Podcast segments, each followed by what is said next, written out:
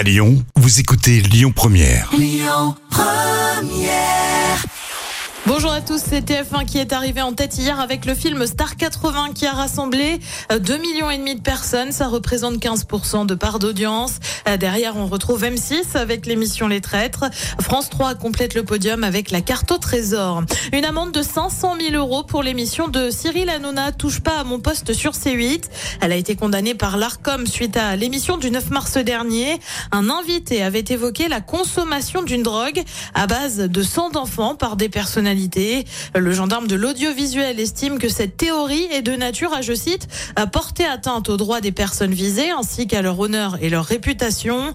En novembre déjà, la chaîne avait écopé d'une amende de 3 millions et demi d'euros cette fois suite à des propos tenus envers le député Louis Boyard.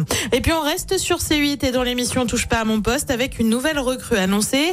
C'est Pascal de la Tour du Pin, la journaliste quitte BFM pour rejoindre l'équipe de Cyril Hanouna. Elle devrait notamment s'occuper du magazine politique, voire présenter l'émission Les jours d'absence de Cyril Hanouna. Bien sûr, elle n'a pas confirmé l'information à ce stade. Parmi les autres recrues de cette année, on note aussi l'arrivée de Ségolène Royal, ex-ministre et ex-candidate à la présidentielle. Côté programme, ce soir sur TF1, c'est la série HPI en rediffusion. Sur France 2, c'est un concert en hommage à Johnny Hallyday.